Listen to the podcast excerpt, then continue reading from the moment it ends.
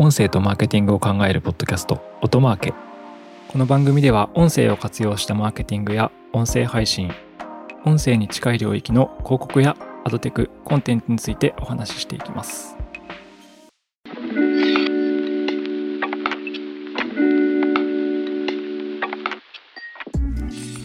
こんにちは。音なるの八木大輔です。今回は音声広告の最新テクノロジーを紹介する回ということで、 context audio ad、context audio 広告についてお話していきたいと思います。はい。で、 context audio 広告というのは何かという話ですね。なんか横文字で書いてると非常に難しく聞こえますが、うん、 context というのは文脈という意味ですね。要は、えー、文脈音声広告なんですけど、これだけ聞いてもさっぱり意味がわかんないですね。えー、これは何かというと、えー、3月29日にアメリカのインストリマティックという会社が出していた新しいテクノロジーになります。え、音声広告を、え、ナレーターの声、まあ、声優の声をですね、取っておいて、音声合成を、ま、生成できるようにして、これを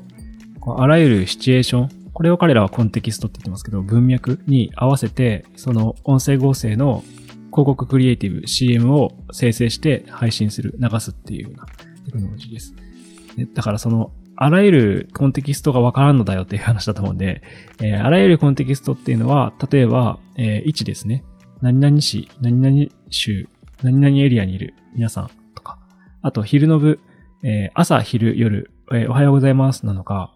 こんばんはなのか。まあそういった、まあ、いわゆるですね、えー、ダイナミッククリエイティブって言われるものですね。動的クリエイティブで変化する CM。で、それがシチュエーションによって変化するものだという形で、まあ、要は DCO って言われるダイナミッククリエイティブのことを彼らはコンテキストに連動させるっていうふうに言っています。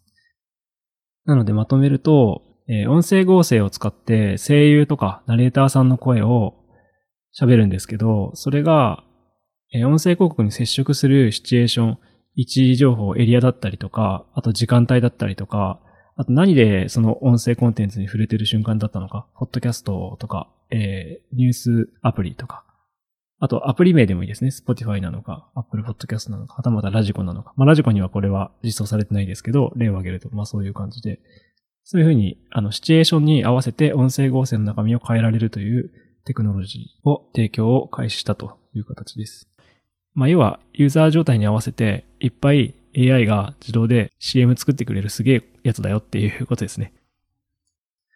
えー、ここまで聞いても分かったような分からないようなみたいな感じなので、ちょっともう少し詳しく解説をしていきますが、このコンテキストオーディオ広告を、まあ、解説する前に、このインストリマティックという会社が何なのかっていうところを説明した方が分かりやすいかなと思うので、この説明をまずしていきます。Audio and Marketing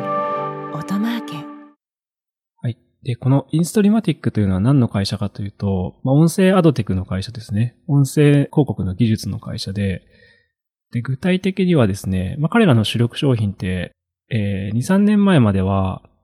対話型音声広告っていうことをやっていました。あの、社長会ったことあるんですけど、結構若いですね。私より若くて、スタッスさんっていうロシア系のアメリカ人なんですけど、もともとはその音声広告で対話型の技術として、こう、例えば独立系のアプリ、日本で言うと、例えば、ラジコみたいなものに実装すると、音声広告を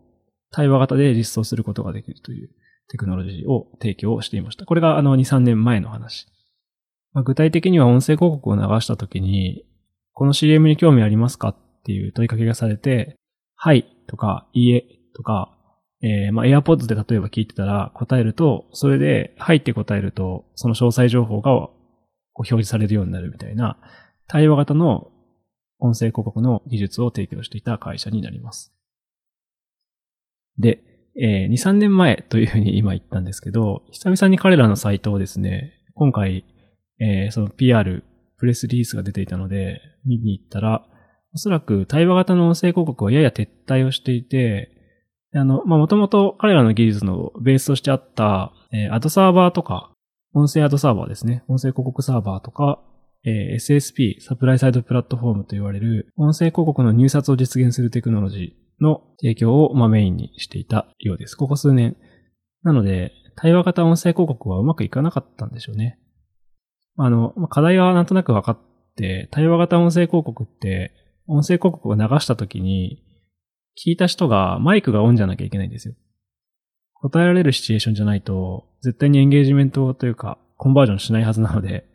あの、はいと言いたくても、マイクがオンになってなければ、それは答えられないので、今の、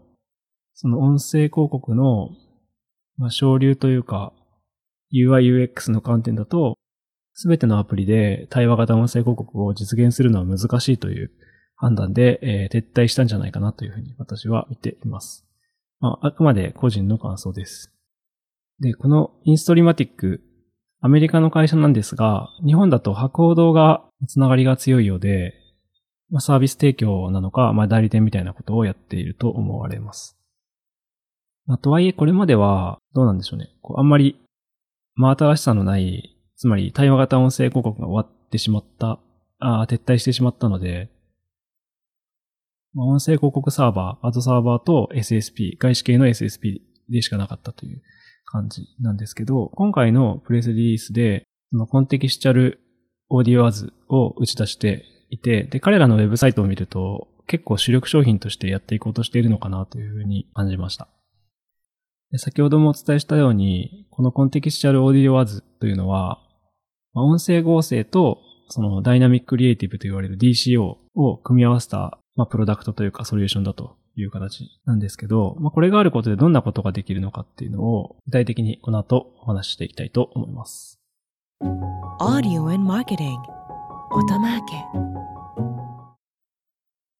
はい。えー、後半ではコンテクチャルオーディオアズで、まあ、どんなことができるのかっていう話をしていければと思います。はい。で、前半のおさらいですが、えー、コンテキスチャルオーディオアズっていうのは、いわゆるこの文脈音声広告ですね。文脈音声広告。日本語に略すとすっごいダサいんですけど、文脈音声広告は何ができるかというと、そのリスナーのシチュエーションですね。エリアとか時間帯に合わせて、AI が音声クリエイティブを大量に量産して、いい感じにやってくれる、すげえ音声広告プロダクトだよということらしいんですけど、これまず、ベースの技術は、ま、組み合わせてるだけなんでそんなに難しくないと言ったらあれですけど、新しいものではないっていう感じで、でそのまず CM 生成は、ナレーターですね、ボイスタレントとウェブサイトに書かれてますが、まあ、声優とかでもそうだと思うんですけど、音声の素材をま収録するっていう感じですね。これはあの、コーパスって言われてる音声合成の技術で必要な素材を収録するものだと思います。つまり広告の CM パターンを取るんじゃなくて、まあ、いろんなその言語のパターンですね。こんにちは、今日は青いです。みたいな謎のこう言葉たちを大量に何百パターンも取って、で、それを使って音声合成をディープラーニングでネリネリして作るっていうことをやることで、音声広告のクリエイティブを AI が音声合成で作ってくれる、生成してくれるようになるという形ですね。まあ、ここまでは普通に、普通にっていうのもあれですけど、日本でもコエステとかがやってるような音声合成の生成技術という感じですね。で、これを、まあ、ここから先、なので音声合成と、DCO につなげていくんですけど、このインストリマティックを使うと先ほどの音声 CM を作れるようになったものをリスナーの状態に合わせて、え、出し分けすることが何千パターンでもできるようになると。まあ、例えば、位置ですね、エリア、なんとか市にいる皆さんとか、なんとか地域の皆さんっていう言葉とか、あと時間帯ですね。朝ならおはようございます。夜ならこんばんは。昼ならこんにちは。ヘローっていうわけですね。あとは、そのコンテンツに触れてる種類っていうのもあるようで、まあ、音楽、ポッドキャスト、ゲーム、ニュース、スポーツ、ソーシャル、オーディオブック、話し言葉とか、なんかこれはどういう分類なのかちょっとわからないんですけど、なんか使用シーンとしては、ポッドキャストをお聞きの皆さんとか、オーディオブックをお聞きの皆さんとかいう呼びかけで CM を作ることができるという感じですね。あとはアプリ名とかでもいけるそうなので、これは多分ユーザーエージェントとか使うんだと思いますけど、まあ、Spotify でお聞きの皆さんとか、例えば、チューインラジオでお聞きの皆さんとか、そういう感じで、実際にユーザーが使っているシチュエーションに呼びかけるような CM を AI が音声合成で作って流すことができるというようなものですね。で、このなんか DCO って言われるシチュエーション出し分けは、そんなに、なんでしょうね、新しくはないなっていう感じで、まあ、なんなら私たち大人でもすぐにできますし、という感じなんですけど、このプロダクトサービスの、なんでしょうね、新しいところっていうのは、この音声合成とこの DCO をワンサービスで提供しているので、まあ、これ確かに実装を全部しようとすると、一案件でもいろいろ設定が、セッティングが大変なんですけど、まあ、一個で提供できるようになりますよというサービスだそうです。で、これどうやって使うのかっていうと、これがあの多分クリエイティブの CM クリエイティブのですね、配信サーバーになっていて、えー、DSP に接続したりとか、アドサーバー、ポッドキャスト用のアドサーバーとかに接続すると、おそらくポッドキャストでも、例えばエリアとか行けますね。東京の皆さんとか、あと大阪の皆さんとかを音声合成が生成した CM を流すことが、を入れ込むことができるというようなプロダクトになっています。バストを使って接続するという感じですね。バストという仕様を使ってですね。今最後のところで私、大阪と東京の例え出しましたけど、そう考えたらそれを、ポッドキャスト用の CM で AI がやってくれたら、まあ、結構面白いという画期的ではありますよね。ちなみに、今現在でそれをやろうとすると、あの、音声広告とダイナミッククリエイティブっていうものは分断しているので、えー、ダイナミッククリエイティブで大阪と東京を出し分けることはできますが、CM をバラバラに取っておく必要があるみたいな感じで実現する形になりますね。大阪の皆さんっていうパターンと、東京の皆さんっていうパターンを別々に取っておいて、えー、DCO のツール、ダイナミッククリエイティブのテクノロジーに突っ込んで出してもらうと。なので、これはやっぱり音声合成がついていることで自動化できているのは、まあ、画期的というか新しいですねっていうサービスだということですね。多分これって音声合成やってる人とか、逆に DCO だけをやってる人とかがそれぞれ、あの、夢見てた世界っていうか、一回は妄想するやつなんで、まあバラバラのテクノロジーとしてはすでに存在していたものですが、それがこう統合されて提供されるものが出てきたなという感じだということですね。はい。で、これは今一応アメリカで英語で提供されています。アメリカだけじゃないですね。英語圏だったら使えますねという感じで。日本でも英語広告でやろうと思えば使えますけど、まあ肝心なのは日本市場の場合は、えー、日本語の音声合成の精度っていう問題がどうしてもあるので、そこは少しやっぱり壁になるかなっていう感じ。すぐにこれを手放しで使うことはちょっと難しいんじゃないかなというふうに日本市場では思いました。まあ、とか言いつつ、まあ、チャット GPT の GPT-4 とかやばいっていう世界とかがあるので、まあ、AI の学習スピードを侮っていると危ないぞという話もあり、まあ、ディープラーニングとかで日本語の、あ、どうしても間違いは出ちゃうんですけどね、精度は上げられるので、もしかしたらこれも全然適用できる未来が来るのかもしれないなと思いました。なんか DCO と音声合成って結局精度が重要だと思うんで、精度が上がるようだったら非常にユニークなことがまあ、AI を使ってですね、音声広告の世界でもできるようになるなというふうに思った次第です。一応技術的には、ポッドキャストとかにも、あの、ポッドキャスト用のアドサーバーとかにも、接続できるので、日本市場でも、ま、全然他人事ではないなっていう感じかなとま。あ、あとは音声合成が作るクリエイティブなんで、これは人間が作る CM と比べて、まあ、どれだけこう人の心を動かせるのかとか、記憶に残せるのかみたいなところは、まあ、気になるポイントだなという感じなので、なんかこのあたりにまた情報が出てきたらご紹介していこうと思います。はい。ということで、今回は、音声広告の最新技術、インストリマティックのコンテキストオーディオ広告についてお話ししました。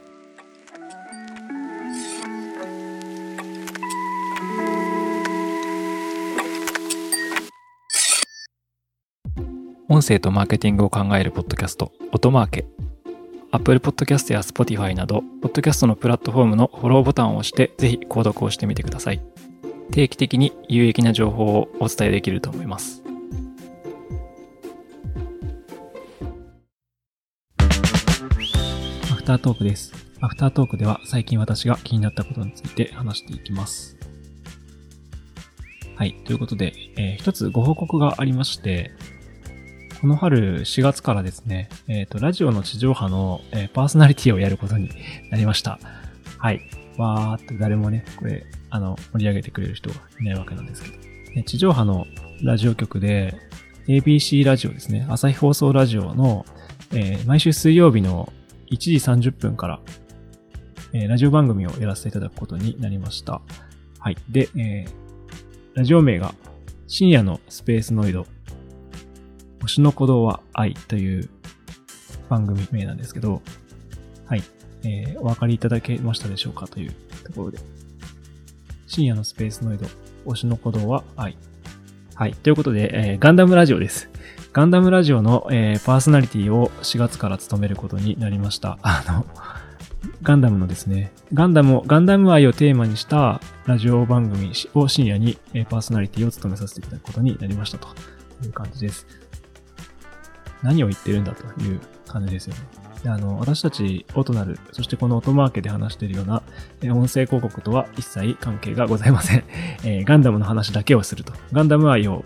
話すと、ガンダムの素晴らしさを話し続けるという、まあ、極めて私の日常生活では、えー、平常運転の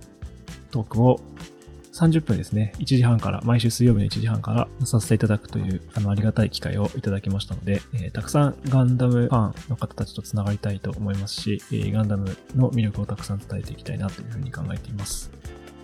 毎週あのガンダム好きな方からのお便りを募集して読み上げていく。あの、厳密に言うとガンダムの番組なのではなくて、えー、ガンダム愛をテーマにした番組なので、主役はガンダム作品じゃなくてガンダムへの愛なので、つまり、リスナーさんたちとそれで、こう、繋がっていくっていう感じのコンセプトの番組なんですけど、お便りの読み上げと、あと毎週、芸能界とか、まあ、スポーツ界とかビジネス界に潜むですね、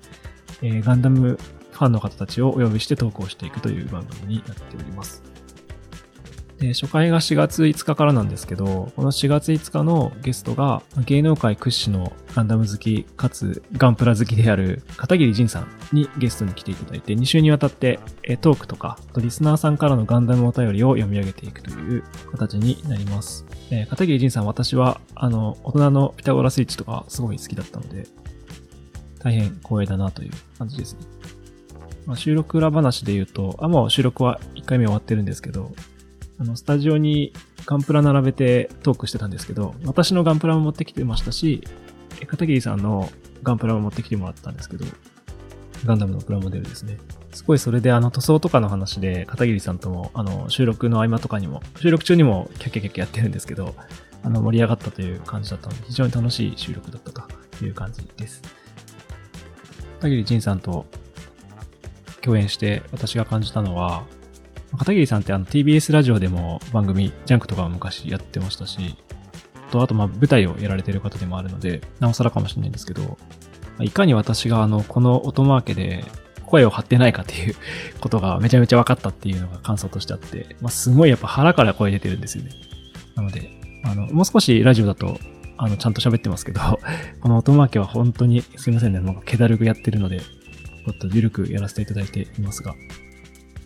まあ、プロの喋りというものを垣間見て、なんか色々と学ぶところがあったなという感じです。はい。えー、初回放送は4月5日水曜日の深夜1時30分からですので、えー、ぜひ、まあ、関西の方は ABC ラジオで、あとラジコでもエリアフリーとかを使えば聞くことができますので、聞いてみてください。あと少し時間差があるかもしれないですが、ポッドキャストでも配信予定ですので、えー、ぜひガンダム好きの方たち聞いてみてくださいというのと、お便りもお待ちしております。はい。ということで、ガンダムガンダムとポッドキャストで言っていたら、地上波ラジオになったので、まあ、その経緯はいろいろあったんですけども、まあ、ガンダムの啓蒙活動も、この音マーケで話しているような音声広告の啓蒙活動も、引き続き頑張っていきたいなと思います。はい。ということで、アフタートークは以上です。